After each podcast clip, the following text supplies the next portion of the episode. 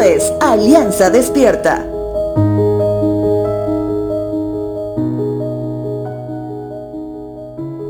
Si hablamos de la palabra bendición, ¿qué es lo primero que te viene a la mente?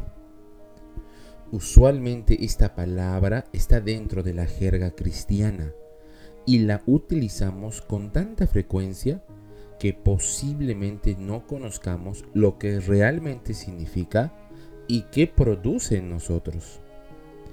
Bendecir es una declaración de buena voluntad y felicidad que se dice acerca de otra persona, para que la creación de Dios en su totalidad experimente la prosperidad, paz y satisfacción en todo sentido. O en otras palabras, que experimenten el favor de Dios. Veamos cómo se ve reflejada la bendición en su forma más pura. Génesis capítulo 1, verso 22. Entonces Dios los bendijo con las siguientes palabras.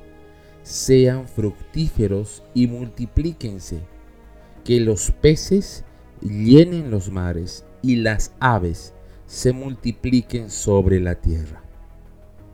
Ahora la pregunta está aquí es, ¿tú buscas una vida de bendición?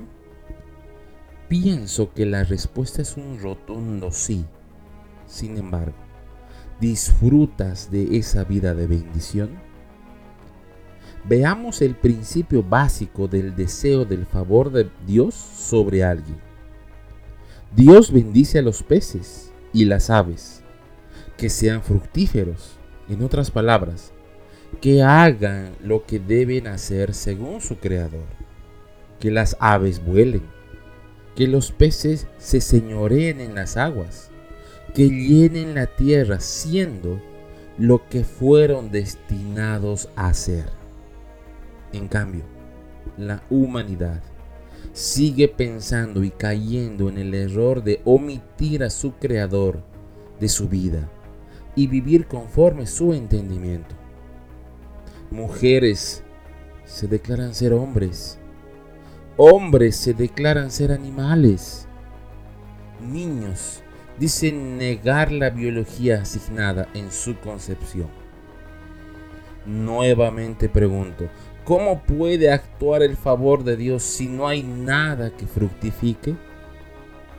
Muchos, así como Jacob, aprendieron a reconocer de la importancia de vivir una vida en obediencia a Dios, reconociéndole en todos sus caminos, desde que sintieron la vida de bendición que tiene Dios para ellos. Ven la gran diferencia.